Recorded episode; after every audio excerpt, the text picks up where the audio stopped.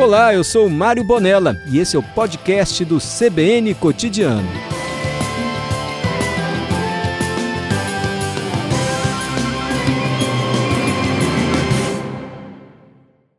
A Denise Zaita é a chefe do PROCON aqui de Vitória.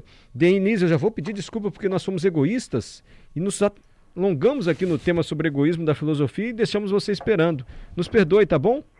Boa tarde, Mário. Boa tarde a todos os ouvintes do CBN Cotidiano. A gente aproveita oportunidades como essa para aprender, aprender a todo momento, não há o que desculpar. Tá bom. Denise, qual é a reclamação mais frequente que tem chegado aos PROCONs hoje? A gente estava conversando aqui em relação à prestação de serviço, que a gente imagina que muitas vezes o consumidor fica refém de prestadores de serviço que não chegam no horário, não entregam o produto combinado no prazo e por aí vai. Essa é uma queixa recorrente ou as pessoas reclamam de outra coisa, de compra mesmo de produto? Veja, essa é uma queixa que acontece sim durante todo o ano, os prestadores de serviço. Mas não é uma queixa recorrente, também não está nos primeiros lugares nesse ranking de reclamações fundamentadas que a gente publicou ontem. Hum. Procons do Brasil inteiro, Mário, publicaram ontem esse cadastro de reclamações fundamentadas. São as empresas mais demandadas, as que tiveram mais reclamações no ano passado. Em primeiro lugar, em primeiro e segundo lugar figuram bancos e aí banco? eu gostaria de fazer um destaque interessante. A, a empresa, o banco que está no primeiro, na primeira colocação, foi um banco recorde de reclamações referentes ao empréstimo consignado não autorizado. Um tema que a gente discutiu muito em 2021, inclusive foi objeto até de mudança legislativa para dar mais segurança a aposentados e pensionistas que contratam empréstimo consignado. Mas, de verdade, essas reclamações que nós recebemos foram de consumidores que não fizeram a contratação e, mesmo assim, créditos apareceram nas suas contas.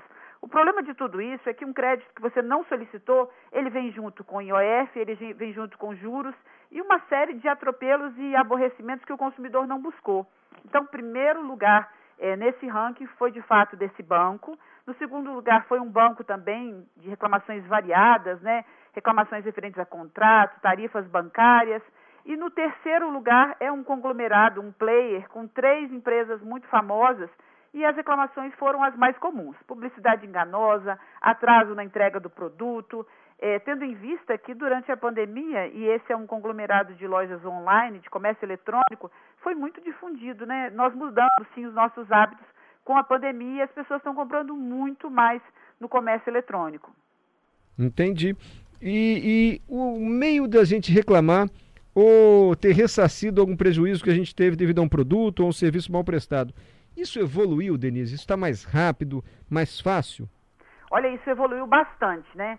É, também, em razão da pandemia, nós tivemos uma mudança muito grande aqui no perfil dos nossos consumidores. Ano passado, nós atendemos 14 mil pessoas. Dessas 14 mil pessoas, mais de 60% foram de reclamações online.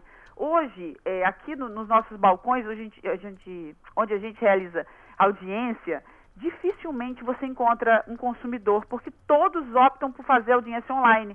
Essa é uma nova característica, a audiência virtual, processo todo virtual, realmente o, os tempos são outros e dificilmente o consumidor vem, por exemplo, fazer abertura de uma reclamação ou uma audiência presencial. Mas muitos consumidores, 40% desse percentual que eu te apresentei, desse número que eu te apresentei, ainda optam por fazer o nosso atendimento presencial.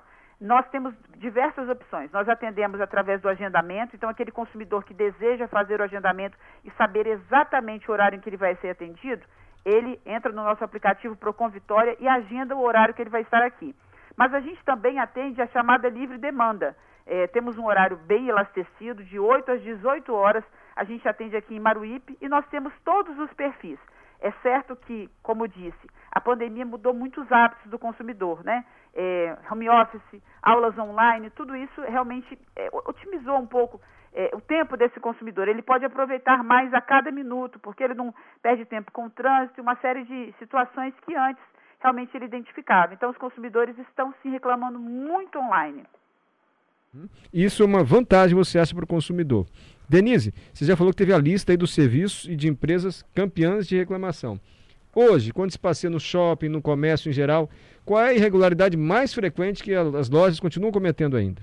Olha, uma irregularidade que é muito antiga, é, porque tem uma legislação muito clara sobre isso, é a precificação. A legislação data de 2006, é o decreto 5.903, um decreto antigo, ele é de 2006, mas mesmo assim, se você passear hoje no shopping, você vai ver inúmeras lojas com a precificação deficitária ou mesmo inexistente.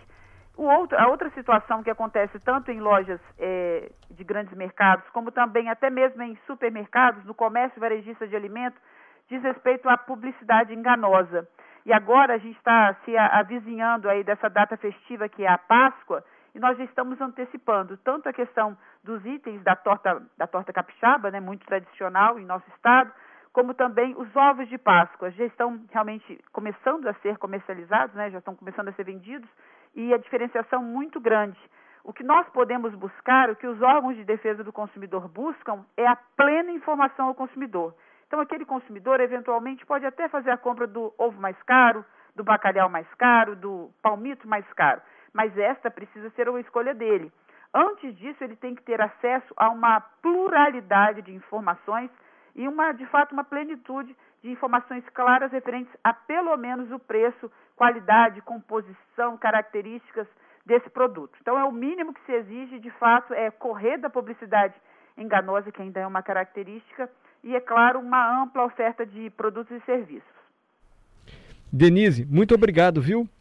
Por Eu nos atender agradeço. sempre aqui na Rádio CBN. responder uma pergunta? Oi? Você me permite responder uma pergunta? Claro. Eu ouvi uma participação a respeito do sabão em pó. Vamos falar disso agora, porque foram apreendidos sabão em pó com a marca Omo, mas que na verdade eram falsificados, não eram da marca Se Omo. Se você me permitir, eu gostaria de orientar esse consumidor que deixou um áudio para você. Nós já estamos atendendo essas demandas conseguimos, já demos início a algumas ações fiscalizatórias. E o código, Mário, ele é muito simples, ele é muito claro nesse aspecto.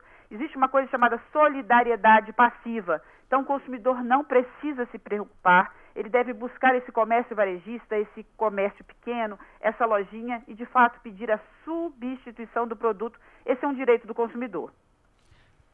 O Johnny Silva quer falar com você, porque ele está apurando essa história do sabão. Perfeito. Denise, me permite aqui, o nosso ouvinte, o Fábio, ele encaminhou um áudio e ele fala o seguinte: ele comprou o sabão em pó, ele acredita que seja falso, mas ele já não tem mais a nota fiscal. A compra foi feita há quase um mês. E aí? Ele volta ao supermercado? Johnny, nesse caso, veja bem, a nossa recomendação, a, a primeira recomendação é ter a nota fiscal. Mas é claro que esse consumidor pode ter, por exemplo, um comprovante de débito, um comprovante dessa compra, como ele pagou essa compra. Ele pode apresentar esse documento e nós temos apelado, nós temos é, pedido aos gerentes dos supermercados para que olhem com carinho situações como essa. Né? Para você ter uma ideia, nós acabamos de atender uma situação muito semelhante. O consumidor estava dentro de um supermercado e ele havia identificado o produto em casa, foi até lá e não tinha nota fiscal. Então, de fato, é um momento de conversar e expor essa situação, até porque alguns consumidores estão com esses dois lotes em casa já há algum tempo. Então, realmente é, é bom senso que a gente apela para o comerciante e, é claro, o pedido para o consumidor de verificar todos os itens e levar até os estabelecimentos. Perfeito. A gente pode falar do sabão daqui a pouco, Johnny? Vamos falar Porque daqui a estão surgindo perguntas, já que o Procon apareceu aqui. Paulo mandou uma pergunta que eu achei muito boa. Na rede social, quando as empresas divulgam os produtos, também tem que estar com preços? Porque no feed postam roupas, sapatos e não tem o preço lá.